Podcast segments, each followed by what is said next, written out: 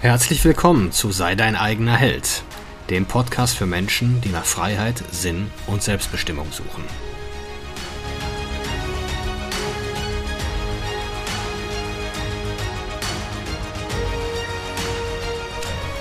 Mein Name ist Marcel Manten, ich bin Familienvater und Unternehmer und in diesem Podcast möchte ich die Erkenntnisse und Lektionen mit euch teilen, die mich das Leben auf meinem Weg bisher gelehrt hat. Herzlich willkommen. Heute geht es mal ausschließlich um Ernährung. Das Omnivoren-Dilemma heißt die heutige Episode. Wir Menschen sind Omnivoren, wir sind Allesfresser. Wir haben uns in der Geschichte der Menschheit so oft anpassen müssen, dass wir uns quasi vom Äquator bis hin zur Beringstraße ausgebreitet haben und uns da ganz häufig am vorhandenen Nahrungsangebot anpassen mussten. Und da sind wir auch direkt beim Einstieg, nämlich unsere Energie, die wir aufnehmen, die misst sich, die wir über die Nahrung aufnehmen, die misst sich in Kalorien. Kalorien ist die Einheit, in der Energie gemessen wird. Nicht nur in Ernährung, auch in der, auch in der Physik. Und dementsprechend haben wir ja einen Grundumsatz, den wir benötigen, wenn wir nichts tun. Dann haben wir einen Umsatz, den, der eine normale Aktivität äh, bedingt oder verursacht. Und eben halt, je aktiver wir sind, desto mehr Kalorien brauchen wir, um das mal abzukürzen. Die, äh, ja, die, die Nahrungsmittel, die unsere Jäger- und Sammlervorfahren vorgefunden haben, die hatten für gewöhnlich nicht so eine hohe Kaloriendichte wie das industriell hergestellte Zeug, äh, was wir heute so zu uns nehmen. Jetzt ähm, muss man wissen, also äh, Kohlenhydrate und Eiweiß haben 4 Kalorien pro Gramm und Fett hat 9 Kalorien pro Gramm. Also das würde übersetzt bedeuten, Fett ist das wertvollste, der wertvollste Nährstoff. Und das wussten unsere Vorfahren auch. Und wir sind immer noch darauf programmiert, deswegen essen wir es ja so gerne. Nur, wenn man sich jetzt in der Natur umschaut, ist auch da Fett relativ selten anzutreffen.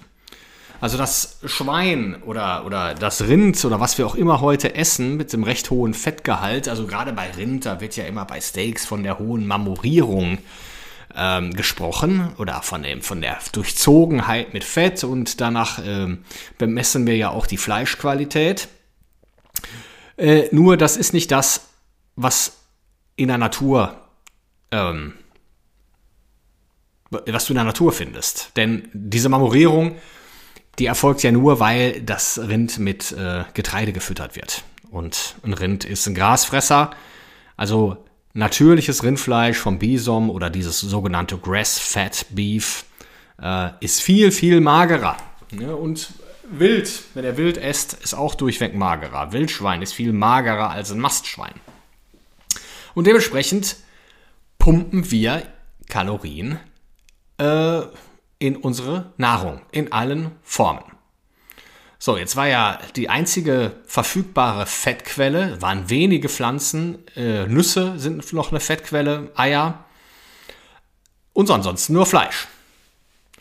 Und äh, Fleisch findest du, ja, ist, ist, ist sicherlich in einigen Organen enthalten, aber, wie ich gerade schon erwähnte, auch gar nicht so einfach in einem Tier zu finden. Was wir jetzt heute machen, um unser Essen herzustellen, ist, wir gewinnen äh, Öl aus Pflanzen, also Fett aus Pflanzen, ne? diese sogenannten Transfette oder dieser, ja, was da so, so rausgepresst wird unter enormer Hitzezufuhr. Das ist ja, äh, ja, das ist hochgradig unnatürlich und sollte auch nicht gegessen werden. Das nur vorab. Ich gehe gleich noch mal ein bisschen auf einzelne, auf einzelne Lebensmittel ein. Aber unsere natürlichen Fettquellen sind Fleisch, Eier, Nüsse und äh, Oliven und so weiter, was ja unter mit sehr, sehr wenig Aufwand gewonnen werden kann. Ich glaube, man muss sich immer die Frage stellen, wenn jetzt jemand vor 2000 Jahren, ach nee, doch weiter zurück, sag mal vor 30.000 Jahren oder 50.000 Jahren irgendwo unterwegs war, was konnte der ohne großen Aufwand essen? Und so sind wir Menschen ja auch gepolt. Wir wollen eigentlich nicht viel Aufwand betreiben, um uns ernähren zu können. Das ist ja auch richtig so, weil ja das, jetzt kommt ja diese Spirale in Gang. Je mehr Aufwand früher der Mensch betreiben musste, um seine Kalorien zu verdienen, desto mehr Kalorien hat er auch wieder verbraucht. Also war es im Grunde sogar recht ungünstig. Aber das wurde dadurch ausgeglichen, weil es eben keine industriell verarbeiteten Lebensmittel gab ähm, und somit äh, er auch nicht so viel ja, eingenommen hat, unbewusst. Also jede Kalorien musste hart verdient werden. So, jetzt leben wir ja im Zeitalter der Landwirtschaft. Die ganze Weltbevölkerung lebt von der Landwirtschaft, anders ging es ja auch nicht mehr. Ähm, und wir erziehen ja den Boden mit jeder Ernte Nährstoffe. Das hat man früher bis zum Zweiten Weltkrieg, ging das dann eigentlich recht problemlos. Man hat dann den Dung, Gülle und so weiter der Tiere äh, auf die landwirtschaftlichen Flächen gefahren. Durch die Mineralisierung wurde das umgesetzt äh, zu Stickstoff. Die Pflanze hatte dann wieder verfügbare Nährstoffe und somit hin konnten wir uns, man hat das jetzt ausgerechnet, so ungefähr bis zu einer Größenordnung von 4 Milliarden Menschen ähm, so kann sich die Welt mit diesem Modell der ganz traditionellen, herkömmlichen, nennen wir es ruhig, Biolandwirtschaft ernähren. Und äh, ich glaube, in den 1920ern wurde das sogenannte Haber-Bosch-Verfahren entwickelt. Das waren zwei deutsche Chemiker, äh, denen es das erste Mal gelungen ist, Stickstoff äh, aus der Luft zu gewinnen, auch unter einer enormen Zufuhr von Energie in Form von Hitze und auch in Form von fossilen Brennstoffen. Das sehen wir ja gerade, die Lebensmittel und die Düngerpreise oder aufgrund der Düngerpreise sind die Lebensmittelpreise äh, explodiert, weil wir eben da diesen Konflikt mit Russland haben oder diese Verstimmungen gerade. Und ähm, ja, jetzt war es aber so, jetzt kam der Zweite Weltkrieg, es wurden Munitionsfabriken gebaut, äh, die, die standen dann nach dem Zweiten Weltkrieg leer. Man hatte auch einige Erkenntnisse gewonnen, wie man eben ja, Waffen und, und, und Munition herstellt. Know-how war da, man hatte die ähm, Infrastruktur geschaffen, um fossile Brennstoffe durch ganz Europa und durch die ganze Welt zu schaffen. Und jetzt standen da eben diese Fabriken. Und dann hat man sich gedacht, jetzt nehmen wir die doch einfach zur Düngerproduktion und skalieren dieses Haber-Bosch-Verfahren mal so richtig hoch. Weil wenn man sich mal mit so ganz, ganz alten Landwirten äh, unterhält, die waren ganz überrascht, als auf einmal diese Düngervertreter durch die Gegend fuhren und den Leuten erzählt haben, den Landwirten erzählt haben, wir haben jetzt Kunstdünger, damit könnt ihr eure Erträge erhöhen. Ähm, das, das nehmt ihr mal und dann, äh, ja, dann geht es uns allen besser. Jetzt kostete das damals ja nichts. Fossile Brennstoffe waren billig, ähm, die Fabriken waren sowieso da, mussten nicht gebaut werden. Und somit haben die Landwirte ja auch dann dankbar zugegriffen. Haben das ausgebracht, die Erträge stiegen, Lebensmittelüberproduktion, Lebensmittel wurden billiger. Dementsprechend konnten sich gerade nach dem äh, Zweiten Weltkrieg, ich sag mal, wo ja, hört sich ein bisschen platt an, aber wo ja ohnehin neue Menschen gebraucht wurden, die Geburtenraten stiegen dramatisch an, auch in den Drittweltländern. Und schwuppdiwupp konnte man alle ernähren, alle hatten genug zu essen, und nicht umsonst ist heute, glaube ich, die Weltgesundheitsorganisation bei ihrem Plan der Welthungerbekämpfung 25 Jahre voraus, den sie mal in den 70er Jahren gemacht hat. Das ist alles der modernen Landwirtschaft zu verdanken oder auch nicht. Nur diesen Trend jetzt umzukehren und zu sagen, okay, jetzt wird gerade alles teurer, äh, die, der Mensch steht ja im Verdacht, das Klima äh, äh, zu ruinieren. Äh, wie drehen wir diese Spirale jetzt um? sehr, sehr schwierig. Ne? Einige Parteien in Deutschland folgen dem Ansatz der Deindustrialisierung und des Sozialismus und äh, den Leuten beizubringen, dass der Mensch an sich schlecht wäre und Konsum und Wachstum schlecht wäre. Was alles nicht der Fall ist, aber es ist ein Thema für einen anderen Podcast. Und äh, naja, also das ist nun mal ein kurzer Einblick darin. Also im Grunde, um jetzt dieses Thema Ernährung und Mensch und Körper abzukürzen, wenn du mehr Kalorien zu dir nimmst, als du verbrauchst, nimmst du zu. Wenn du es mal mit, wenn du mal eine Analogie ziehen willst, dein Kalorien sind wie Geld und deine Fettzellen sind das Bankkonto. Wenn du mehr Geld, ähm, wenn du weniger Geld ausgibst, als du verdienst, wird dein Bankkonto wachsen. Nur das hat das natürlich eher einen negativen Effekt äh, beim Beispiel Ernährung. Äh, dann wachsen deine Fettzellen, wenn du permanent weniger Kalorien ähm, verbrauchst, als du zu dir nimmst. Und was können wir jetzt tun? Es gibt zwei Möglichkeiten. Entweder wir erhöhen unseren, erhöhen unseren äh, Kalorienverbrauch oder wir senken unsere Kalorieneinnahme. Und angesichts der Kaloriendichte der heutigen Lebensmittel, ne, diese Kombination aus äh, billigen Fetten, was aus diesen, aus diesen Keimen, aus diesen Pflanzenölen, hier alles, was so Bratöle sind, Keimöle etc., ist alles der letzte Dreck, Sojaöl, Palmöl vor allen Dingen.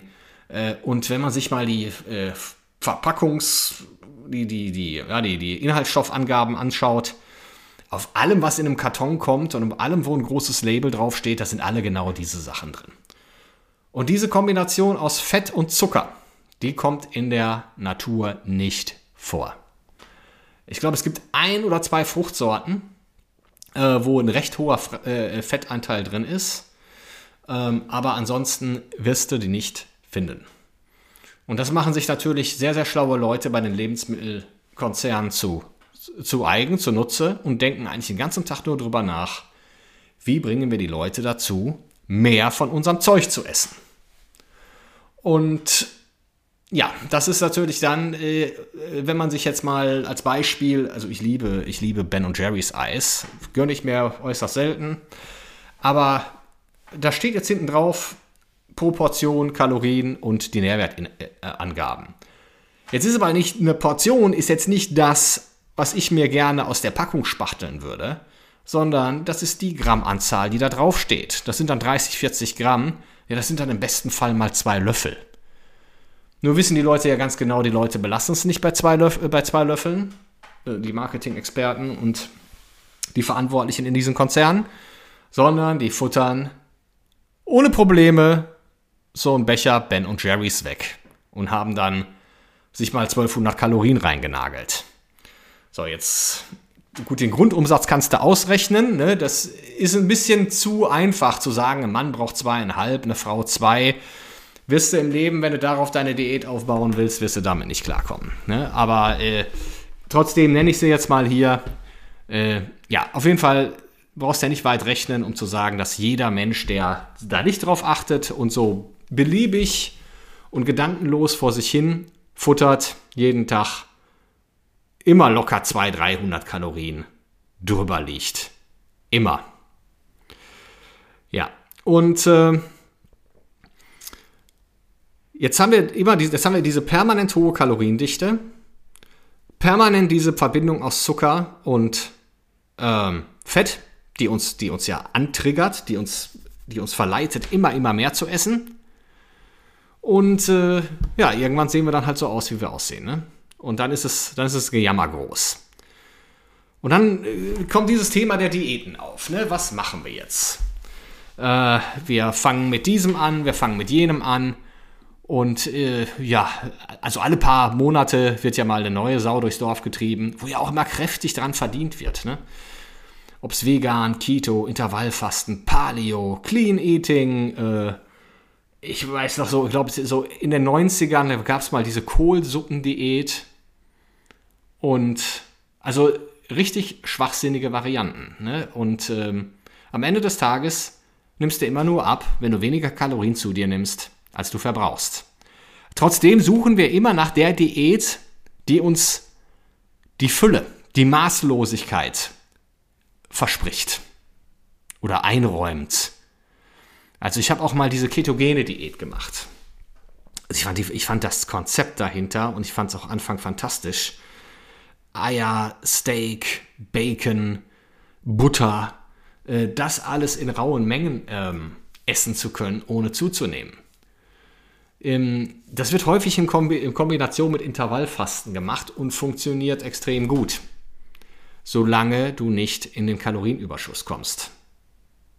Jetzt ist dadurch, weil es ja mit Intervallfasten gemacht wird, ist ja das Fenster, in dem ich überhaupt esse, erstmal geringer. Und dadurch wird die Wahrscheinlichkeit erhöht, dass ich ähm, Gewicht verliere. Also Intervallfasten in und an sich hat jetzt nicht die Zauberwirkung in eurem Körper, dass ihr abnehmt, sondern ihr verkürzt einfach nur das Fenster, in dem ihr Nahrung auf euch, ne-, auf euch nehmt und bleibt dadurch im Kaloriendefizit und verliert Gewicht.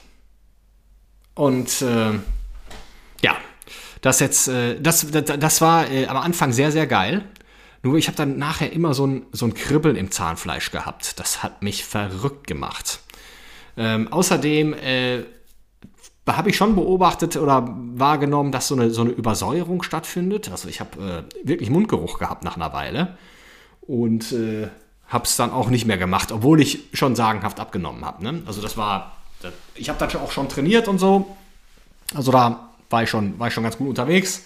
Aber es war halt, ich sag mal, drei, vier Monate war diese Phase dann. War ich da auch mit durch und wirklich auch Phasen, wo man von, wo ich von Kohlenhydraten geträumt habe. Ne? Das war wirklich, äh, das war wirklich. nee, also nicht mehr.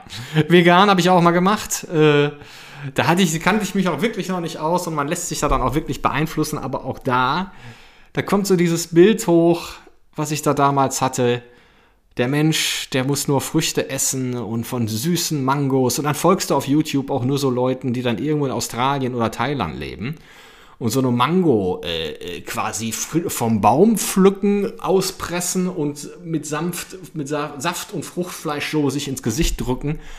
Und dann waren die schlank, braun gebrannt und so weiter. Und dann denkst du, ja, das ist der Lifestyle. Das will ich hier haben. Ja, hat auch nicht funktioniert. Erstmal kriegst du hier die, die, äh, die Früchte in dem Maße gar nicht. Also, ich bin da einem gefolgt, der hat am Tag 30 Bananen gegessen und ist den ganzen Tag Rennrad gefahren. Habe ich auch versucht nachzumachen, hat auch nicht funktioniert. Also, äh, ich saß mehr auf Toilette, hatte, hatte unglaubliche äh, äh, Blutfettwerte, sodass die, äh, die Dame beim Arzt mich gefragt hat bei einer Blutuntersuchung, ob ich ein Alkoholproblem hätte. Und äh, das war, also das war es auch nicht. Und, äh, diese, und ich nahm auch nicht ab, ne, durch diese Nudeln und so weiter. Und gerade in Kombination mit diesem Rennradfahren, ich hatte permanent Hunger. Also ich war ständig hungrig, saß viel auf Toilette und sah auch noch miserabel aus.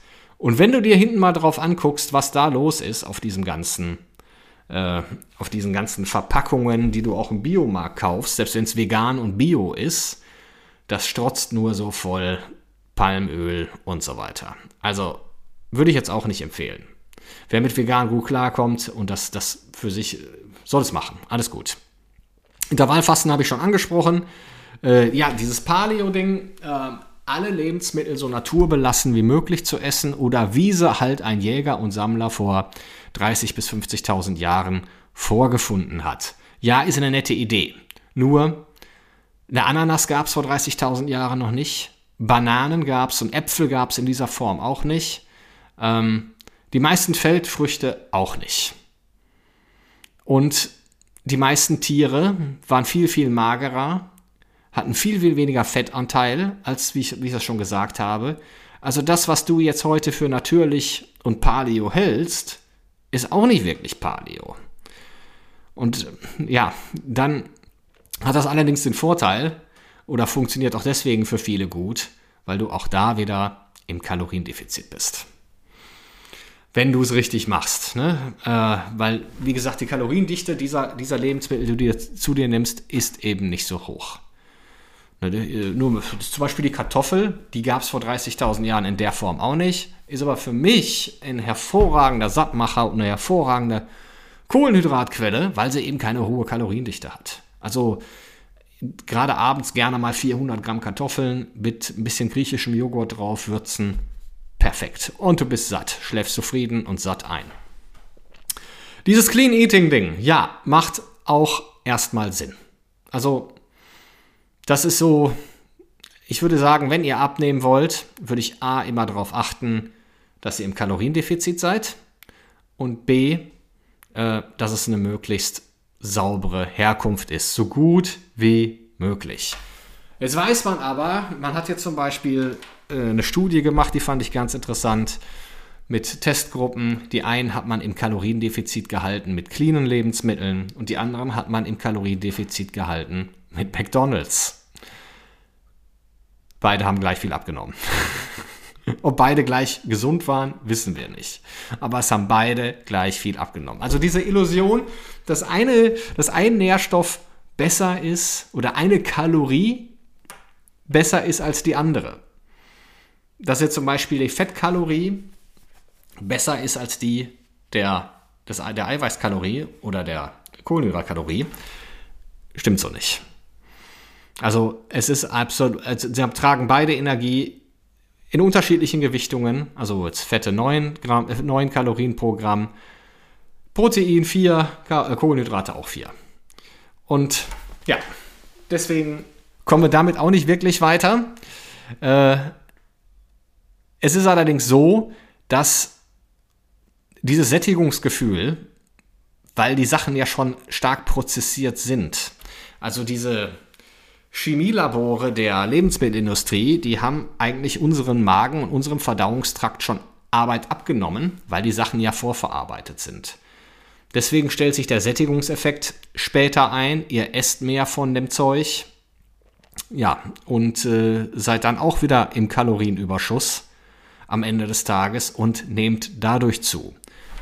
Würdet ihr damit im Defizit bleiben, würdet ihr auch damit abnehmen. Garantiert. Und äh, ja, da nochmal zu den Kohlenhydraten, jetzt dieses ganze Low-Carb-Bewegung. Ähm, was gibt es da für Studien? Was ist da momentan wissenschaftlich wirklich Fakt? Also die Leute, die jetzt irgendwie die Zeitungen vollschreiben, ne, die jetzt vor einem halben Jahr was von Keto geschrieben haben und äh, davor von Intervallfasten und jetzt eine neue Sau durchs Dorf treiben, die leben ja gerade davon, dass sie euch ständig irgendwas Neues präsentieren. Also wirkliche Studien haben bis jetzt nur eins gezeigt. Wenn ihr Protein bei ungefähr 1,6 bis 2 Gramm pro Kilo Körpergewicht äh, haltet, dann könnt ihr, wenn ihr, wenn euer Gesamtkalorien, eure Gesamtkalorieneinnahme äh, beim Grundumsatz liegt, ähm, dann könnt ihr Fette und Kohlenhydrate gewichten, wie ihr wollt. Ne? Je nachdem, sportliche Aktivität, die einen fühlen sich mit höherem, mit, mit mehr Fett wohler, die anderen fühlen sich mit mehr Kohlenhydraten wohler. Und äh, darüber hinaus ist es egal. So, ich würde auch immer sagen, also ich rechne, ich rechne meine Makros, meine Makronährstoffe oder die meiner Coaches immer anhand der Magermasse aus. Das ist jetzt ein anderes Thema, aber damit nehmt ihr noch schneller ab und füttert wirklich nur die Teile eures Körpers, die ihr auch ernähren wollt. Und Kohlenhydrate nochmal. Kohlenhydrate, Kohlenhydrate sind der einzige, also nicht essentielle Makronährstoff. Also ihr braucht garantiert Proteine zum Leben und garantiert Fette, aber nicht Kohlenhydrate. Der Körper kann Kohlenhydrate über einen Umwandlungsprozess in der Leber aus Fetten aufbauen, wenn es sein muss. Das ist dann diese sogenannte Ketose. Ähm, also die braucht er jetzt nicht. Trotzdem gibt es keine einzige Zivilisation und auch kein einziges Naturvolk, was man heute noch kennt und beobachtet, das ohne Kohlenhydrate lebt. Nur jetzt nochmal eine kleine, kleine Ergänzung. Es gibt auch kein einziges Naturvolk, was vegan lebt. Also, dieser Wunsch nach der ursprünglichen Ernährung, nach dem, ja, nach der Fülle, nach dem unbeschwerten Genuss, äh, ja, das äh, wird es nicht geben. Also der, der, deswegen suchen wir ja ständig nach den Sachen, die andere Sachen ausschließen. Uns dafür aber versprechen, dass wir so viel essen davon, davon können, wie wir wollen. Davon so viel essen dürfen, wie wir wollen. Das ist nicht der Fall. Also was aber alle erfolgreichen Diäten gemeinsam haben, weil alles funktioniert ja für einen gewissen Zeitraum und für die meisten Menschen, ist dieser dieser Begrenzungseffekt, dass ich mir entweder sage, ich schließe einen Makronährstoff äh, weitgehend aus oder reduziere den auf ein Minimum. Gut, Protein wird nicht funktionieren, aber äh, das Spiel mit Kohlenhydraten und Fetten, was wir da alles schon gesehen haben. Ich begrenze mein Zeitfenster, in dem ich esse, mit diesem Inter mit zum Beispiel Intervallfasten. Ähm, das sind Dinge, die funktionieren. Das Thema ist doch, und das, da ist gerade der Mindset-Faktor entscheidend, dass wir denken, das hätte ein Ende. Wir denken dann darin, ich muss jetzt 10 Kilo abnehmen, ich mache Methode XY für acht Wochen Und danach geht das Leben wieder so weiter wie vor diesen acht Wochen. Kann ja nicht funktionieren aus den eben, eben genannten Gründen. Wenn ich dann nämlich wieder dahin gehe, wenn ich nämlich dahin gehe, äh, wo ich vorher war, den gleichen Grundumsatz mir wieder, mir den gleichen äh, Kalorieneinnahme wieder, wieder gönne, in die alten Gewohnheiten verfalle, ja, dann nehme ich die auch wieder zu. Woher kommt denn jetzt, dass die Leute, meisten Leute mehr zunehmen und ich das dann Jojo-Effekt nenne? Das ist diese sogenannte metabolische Adaption, diese sogenannte Stoffwechselanpassung. Die ist auch gut, die hat auch ihren Sinn, der Körper macht folgendes, er merkt jetzt, okay, ich habe mich jetzt an folgende Kalorieneinnahme gewöhnt, ich habe einen, einen, massigen Körper, den ich damit aufrechterhalten muss. Und jetzt geht auf einmal die Kalorienzufuhr runter und dementsprechend passe ich meinen Stoffwechsel an und dann liegt auf einmal mein Grundumsatz, um ein Beispiel zu nennen, jetzt nicht mehr bei 3200 Kalorien, sondern nur noch bei ähm, 2500. So, jetzt habe ich dann in meiner Diät bin ich auf 2200, 2000, 2200 Kalorien runtergegangen. Je nach acht Wochen, wenn ich meinen Fortschritt erreicht habe, na, die werden jetzt da nicht reichen, aber ich nehme jetzt mal diese fiktiven acht Wochen, äh, gehe ich jetzt, höre ich jetzt wieder auf zu essen und fange wieder an normal zu essen, dann nehme ich auf einmal fast, äh, was habe ich jetzt gesagt, ähm, 2200, 2600, ja, dann nehme ich dann auf einmal 700 Kalorien mehr zu mir, als ich brauche. Und das ist natürlich schon Hammer, ne? Dann, äh, dann nehme ich natürlich mehr zu, noch viel mehr zu, als ich vorher überhaupt gehabt habe. Das ist diese metabolische Adaption. Und der sogenannte Jojo-Effekt. Also das ist nichts Magisches, das ist einfach nur, weil ich dieses Ziellinien, Ziellinien-Denken habe äh, und denke so, jetzt, äh, jetzt ist das Idee vorbei und jetzt kann ich wieder die Sau rauslassen. So, jetzt muss man natürlich jetzt zu so sagen, ist es jetzt, wir wollen weiter am gesellschaftlichen Leben teilnehmen. Also es sollen jetzt hier keine Asketen und äh, ja, soll jetzt, soll jetzt niemand zur konse konsequenten Zurückhaltung erzogen werden oder gebrainwashed werden, sondern man will ja wieder am sozialen Leben teilnehmen und irgendwann habe ich jetzt mein Zielgewicht erreicht und möchte jetzt auch nicht mehr im Kaloriendefizit bleiben, sondern ich möchte wieder äh, in die Ausgeglichenheit kommen. So, das mache ich dann. Voraus, es kann sicher sein, dass diese metabolische ähm, Adaption stattgefunden hat. Dann erhöhe ich schrittweise meine Kalorien, näher mich dann, beobachte, was passiert mit meinem Gewicht, mit meinem Körperfettanteil und bringe so meinen Stoffwechsel wieder auf das alte Niveau. Also ich signalisiere dem Stoffwechsel, pass auf, hier die Hunger- und Notzeit ist gerade vorbei, es kommen wieder bessere Zeiten, wir passen uns jetzt mal, wir gehen Schritt und Schritt wieder gemein, Schritt für Schritt wieder gemeinsam hoch in unserer Kalorienaufnahme und du bitte verbrauchst auch wieder mehr.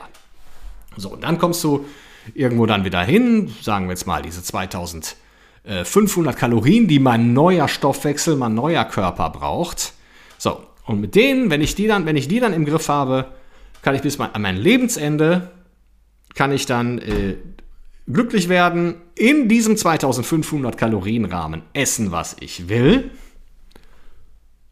am gesellschaftlichen Leben teilnehmen, mit meiner Familie essen und was auch immer ich alles will. Also gibt da genügend Freiheiten. Also, aber nichtsdestotrotz, wenn ich jetzt morgen die Oreo, wie heißen die Dinger, Oreo-Chips-Diät anfange, dann heißt das auch nicht, dass ich so viele Oreo-Kekse essen kann, wie ich will, sondern nur so viele, wie ich an Kalorien ähm, zu mir nehmen darf. Also, das jetzt mal äh, zu dem Thema. Ne? Also es muss alles nachhaltig sein. Ich muss wissen, kann ich dem, also äh, wenn ich jetzt mit Keto super klarkomme oder vegan super klarkomme, dann lebe vegan. Ne? Nenn es aber nicht vegane Diät und signalisiere nicht, dass das irgendwann vorbei ist. Es ist halt die Art, wie du lebst und die Art, wie du dich ernährst. Und ähm, ja, das, dieses Zielliniendenken, das ist halt der Grund, warum die meisten Leute scheitern. Oder vielleicht auch häufig von diesen ganzen Medizin oder äh, Magazinen, die dann irgendeine Diät propagieren, danach auch allein gelassen werden. Ne? Ist immer die Frage, was jetzt? Was kommt danach? Ja, dann die emotionalen Faktoren. Warum ist es denn jetzt so? Ich habe einerseits gesagt, ja, äh, wir haben heute diese extreme Kaloriendichte in unseren industriell verarbeiteten Lebensmitteln, wovon wir ständig zu viel essen. Aber es wird ja auch mittlerweile, wird Nahrung ja auch benutzt, um sich zu sedieren. Dass es im Grunde eine ähnliche Funktion hat wie Alkohol, Cannabis oder Zigaretten.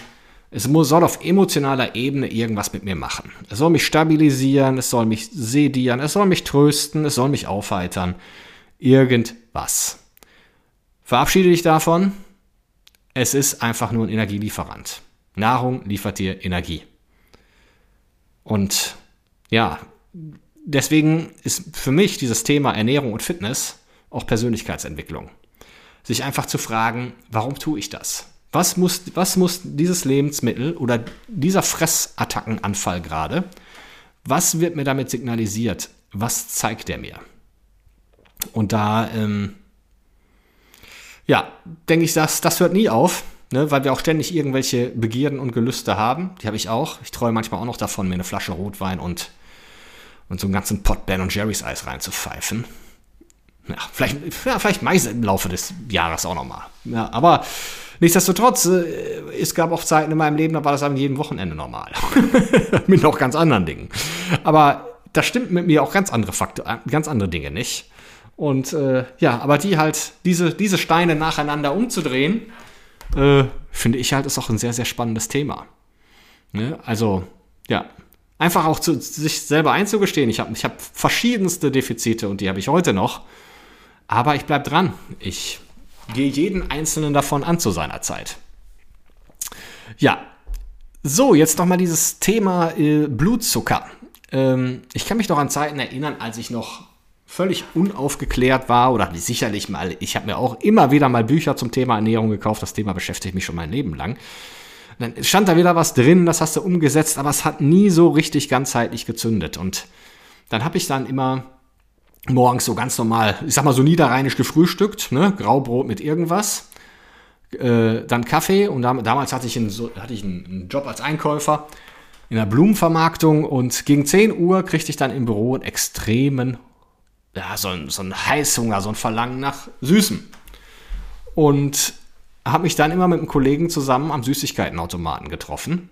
Und dann haben wir dann äh, Kaffee und so einen eklig gesüßten Kakao oder Cappuccino getrunken. Äh, und ja, uns dann Süßigkeiten gezogen da aus dem Automaten. Und äh, jetzt habe ich das heute nicht mehr. Also ist mit Blutzucker, Insulin und so weiter, klar, wird der irgendwo gespiked. Aber ich esse ja heute manchmal auch ein Brot, aber zumindest esse ich fast oder häufig morgens Kohlenhydrate. Ich habe mir dann immer eingeredet, das hängt alles damit zusammen. Und das verschwindet auch tatsächlich, wenn ihr Intervallfasten macht. Aber ein ganz wesentlicher Faktor dafür, für diese ganze Insulinregulierung, ist Training. Und zwar Training mit Gewichten. Ich habe vorhin dieses Beispiel mit dem Rennradfahren genannt, wo ich permanent Hunger hatte. Im Grunde, äh, dieses, dieses, diese, diese Minderung der Insulinsensitivität, die erreicht ihr am besten mit Gewichtstraining. Und das drei, viermal die Woche. Und dann lässt auch euer Heißhunger auf Süßigkeiten nach. Und euer Blutzuckerspiegel bleibt, bewegt sich in einem normalen Rahmen. Äh, vorausgesetzt natürlich die Ernährung dazu passt auch. Aber das äh, ist es nicht so, dass ich den ganzen Tag durch die Gegend laufe. Und ich habe früher viel Süßigkeiten gegessen. Sehr, sehr, sehr viel. Also eine, eine Tüte Haribo war am Tag nix. Da rede ich, da war ich so Mitte 20. Ne? Oder ja, mit Anfang 30 auch noch. Also wenn sowas dann irgendwo rumstand, ich habe es ich hab's auch, ich hab's gefressen. Und, oder es hat mich gefressen, muss man richtigerweise sagen. Und ähm, ja, also das, das habe ich heute alles nicht mehr. Also zum einen würde ich sagen, dass ich diese, diese, diese Arbeit auf der persönlichen, emotionalen Ebene geleistet habe, aber auch, dass ich jetzt regelmäßig trainiere, generell sehr, sehr viel Struktur und äh, Ordnung in meinem Leben habe und äh, ja, da einfach einen disziplinierten Lifestyle pflege. Also das ist definitiv ein absoluter Gamechanger gewesen. Ja, das war heute. Ich werde immer mal wieder jetzt auf diese Themen eingehen, die Ernährung, denn ähm, ich habe ein Ernährungs- und Abnehmen-Fitness-Coaching gestartet, also ein Coaching für körperliche und mentale Gesundheit. Ja, die Seite ist noch nicht ganz fertig, aber ich denke, kommenden Montag ist sie online. Ist nichts Spektakuläres, könnt ihr euch nur eintragen. marcelmanden.de. Und äh, da wird es darum, da könnt ihr euch gerne, ich suche einen Testkunden, das Programm startet gerade erst. Ich will, ich will wissen, dass das, was für mich funktioniert hat und bis jetzt für meinen, meine ersten beiden Testkunden auch sehr gut funktioniert. ob es auch für mehrere äh, funktioniert. Also für weitere Menschen, da bin ich mir sicher. Und deswegen biete ich 10 gratis Coaching-Plätze an. Also jeder, der möchte, darf sich da gerne äh, bei mir bewerben. Also Facebook, Instagram, wo ihr mich halt findet. Vielleicht habt ihr auch meine Nummer.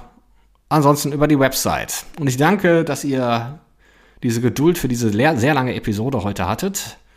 Und äh, würde mich freuen, wenn ihr beim nächsten Mal dann wieder einschaltet bei Sei dein eigener Held.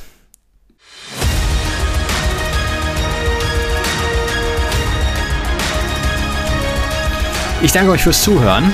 Würde mich freuen, wenn ihr den Podcast abonniert und beim nächsten Mal wieder zuhört. Empfehlt ihn auch gerne weiter. Bis dahin, ich freue mich.